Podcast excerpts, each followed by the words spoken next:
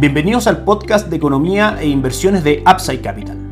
Revisaremos el rendimiento del mercado en Chile y el mundo y las principales noticias económicas y financieras que marcan la jornada.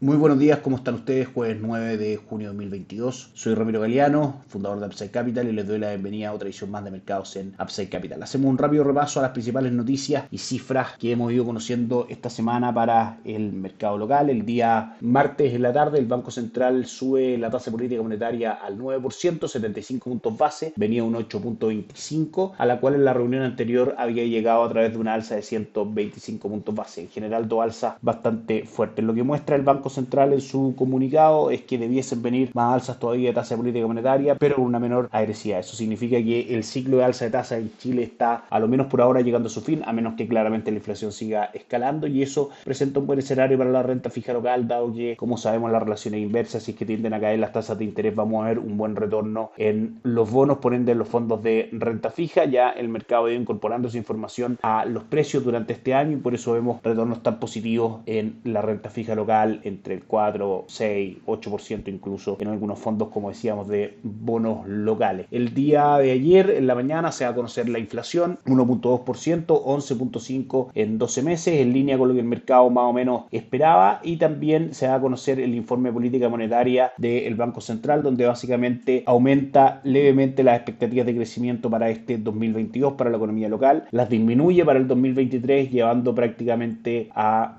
un escenario de recesión para nuestra economía el próximo año y mantiene durante el 2024 las proyecciones de crecimiento entre el 2.25 y el 3.25%. También anuncia que ve una inflación llegando a máximos de 13% anualizada durante el tercer trimestre y que el año debiese terminar con una inflación aproximadamente del 10%. ¿Cómo responde el mercado el día de ayer a todas estas noticias? No hubo grandes reacciones en las cotizaciones de los activos locales. El IPSA cayó un 1.53% en línea con lo que fue el comportamiento de los mercados en el mundo, que también retrocedieron el día de ayer. El dólar peso cayó 5.55 puntos a 8.22, en línea con lo que fue, por ejemplo, el alza del cobre de un 0.83%, cerrando en 4.39. De manera que, como decíamos, no hay volatilidad o grandes reacciones respecto a estas noticias, que en general entonces podemos concluir que fueron en línea con lo que el mercado esperaba. De todas maneras, siguen esta cantidad de cifras y la reacción del mercado, abriendo un escenario bastante optimista para la renta fija local, sobre todo durante las cotizaciones del segundo semestre de este año. Le recordamos que en Upside Capital somos asesores independientes de inversión para personas y empresas que invierten en el mercado financiero tanto local como global. No administramos capital con instrumentos propios ni recibimos el dinero de los clientes. Hacemos asesoría objetivo y sin sesgo. Buscamos la mejor alternativa de inversión para cada uno de ellos y los seguimos llevando sus inversiones a algunas de las administradoras de fondos asociadas con Upside Capital, como la Red Vial y Tabú Principal, entre otros. Luego mantenemos una constante comunicación con nuestros clientes, realizando supervisión y seguimiento a su estrategia de inversión y a sus operaciones a través de nuestro equipo de atención a inversionistas. Bienvenidos a una asesoría objetiva, sin sesgo y con una mirada global. Bienvenidos a Upside Capital. Suscríbete a nuestras redes sociales, el link en YouTube, Instagram y Spotify. Visítanos en www.upsidecapital.cl, déjanos tus datos y te contactaremos para conversar. Vamos con los mercados alrededor del mundo. El día de ayer, el Dow Jones cayó un 0.81%, el S&P 500 retrocedió también un 1.08% y el Nasdaq cayó un 0.73%. Europa retrocedió también un 0.47% y el Bovespa cayó un 1.55%, de manera que la caída de el IPSA la podemos asociar mucho más al movimiento de los mercados en el mundo que a las noticias que tuvimos en Chile. El día de hoy la principal noticia tiene que ver con el Banco Central Europeo que en su decisión de tasa de política monetaria anuncia que el próximo mes, en julio, va a haber un aumento del 0.25%. Todo esto en un contexto donde la inflación anualizada en Europa marca un 8.1%, muy por sobre lo que se esperaba y en general el Banco Central Europeo ha sido poco agresivo respecto a su política monetaria. Esta va a ser la primera alza de tasas desde el año 2011 y se seguirá evaluando el camino que recorra la inflación para poder tomar quizás decisiones un poco más fuertes en el mes de septiembre, anuncia Christian Lagarde, la presidenta del Banco Central Europeo, que podría llevar incluso a alzas de 50 puntos base. Normalmente recordemos que las alzas en general son de 25 puntos. Declara que se asegurarán que la inflación regrese al objetivo del 2% en el mediano plazo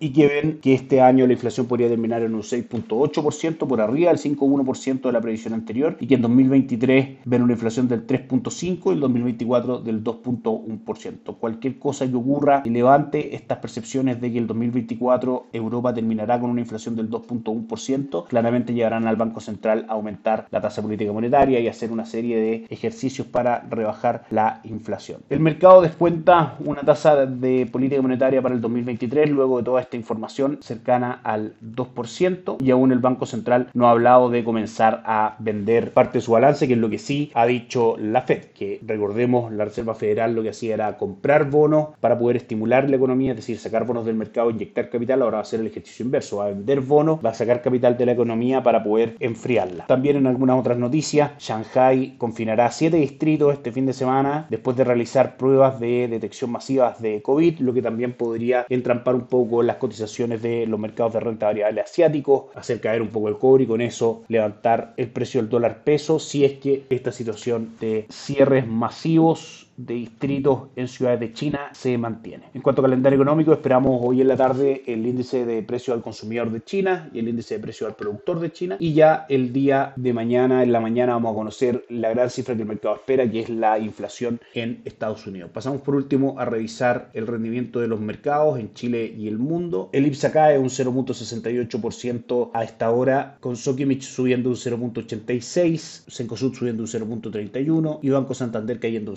0.78%. El cobre cae fuerte un 1.72% a 4.37 en línea con estas noticias que decíamos del confinamiento de personas en algunas ciudades de China. El dólar alrededor del mundo marca alzas del 0.42% y eso nos debería llevar a que el dólar peso esté el día de hoy subiendo respecto al cierre de ayer y es justamente lo que vemos. 8.22 fue el cierre de ayer, 8.28.15 es la cotización que tiene el dólar en este momento. Si es que se mantiene la presión alcista, el objetivo a ir a buscar está cercano a 8.38. Y por último, los mercados en el mundo, el Nikkei de Japón prácticamente sin variaciones subiendo un 0.04%, el Hansen de Hong Kong cae un 0.66% y el índice de Shanghai cae un 0.76%. Europa en general las caídas son fuertes después del anuncio de esta alza de política monetaria el próximo mes por parte del Banco Central Europeo, el DAX alemán sube un 1.71 y el IBEX 35 un 1.49%. Por último, Estados Unidos también transita en terreno negativo, el Dow Jones cae un 0.45%, el S&P un 0.58 y el Nasdaq un 0.67. Eso es todo por hoy. Que estén muy bien, tengan una excelente jornada. Nos encontramos mañana. Chao, chao. Gracias por escuchar el podcast de Economía e Inversiones de Upside Capital. Te invitamos a visitar nuestro sitio web www.upsidecap.cl y contactarnos para brindarte una asesoría objetiva, sin sesgo y con una mirada global para tus inversiones.